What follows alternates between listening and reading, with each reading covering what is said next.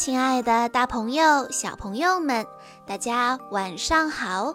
欢迎收听今天的晚安故事盒子，我是你们的好朋友小鹿姐姐。今天我要给大家讲的故事是由杨逸轩小朋友推荐，故事的名字叫做《稀里糊涂先生》。在一个乱糟糟的公寓里，住着一个年轻人，人们都管他叫稀里糊涂先生。稀里糊涂先生的人和他的名字一样，总是稀里糊涂的。他不是出门忘记带钥匙，就是把衣服的扣子扣错，有时候甚至连鞋都会穿反呢。当然，这并不妨碍稀里糊涂先生成为一个建筑师。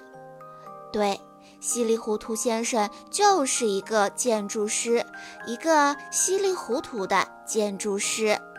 有一次，稀里糊涂先生设计了一幢海景别墅，别提多气派了。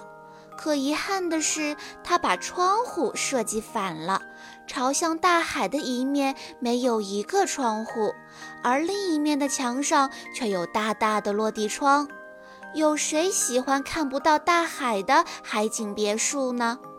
由于没有人住，别墅老板赔了很多很多的钱。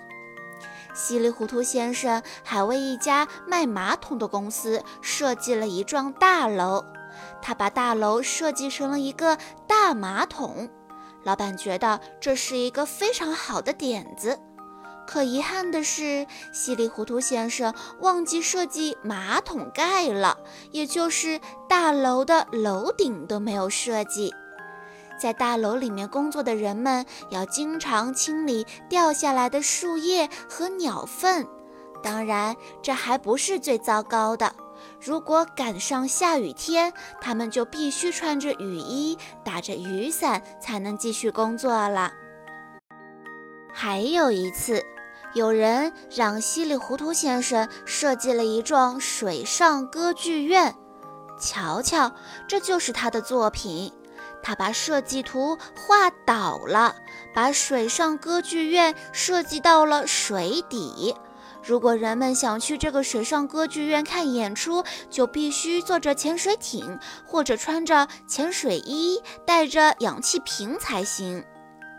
最近的一次，稀里糊涂先生在设计一幢大楼的时候，不小心在楼的高度后面多加了一个零。猜猜发生了什么？他把一座十层高的楼房设计成了一座一百层高的摩天大楼，但遗憾的是，这座耸入云里的摩天大楼没有电梯。如果想去大楼的楼顶，一定要带上足够的水和食物，否则一定会在半路就饿晕了。海景别墅居然看不到大海。谁见过没有楼顶的房子？稀里糊涂先生的设计简直太马虎了，大家都要气炸了。他们举着牌子一起去找稀里糊涂先生算账。如果当初仔细一点儿该多好呀！稀里糊涂先生后悔了。可是，一切都太晚了，再也没有人来找他设计房子了。无所事事的稀里糊涂先生只好每天收拾收拾屋子，在屋子后面的空地上种种菜。有一天早上，当稀里糊涂先生揉着眼睛来到屋子后面的空地时，他被眼前的一切惊呆了。空地上长出了一堆大的不能再大的蔬菜，稀里糊涂先生高兴极了。哦，这正是我想要的！稀里糊涂先生惊呼道。稀里糊涂先生赶紧钻进了自己的小屋里，拿起笔来在纸上画呀画呀。这一次，稀里糊涂先生可认真极了。一周之后，他才兴冲冲地抱着图纸从屋子里面走出来。瞧瞧。稀里糊涂先生用这些巨型的蔬菜设计了一个儿童游乐场，这真是一个超级棒的设计！长长的萝卜围栏，黄瓜切成了几段，做成一列绿皮小火车；大大的南瓜做成超级大滑梯，还有青椒碰碰车、豆角秋千、茄子做的旋转木马。这一次，稀里糊涂先生的设计没有出一点儿差错，每个地方都认认真真、仔仔细细。这个新奇的游乐场吸引了很多的小朋友，当然也吸引了很多记者。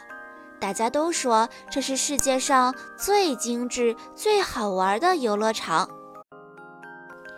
哟，稀里糊涂先生这下可出名了。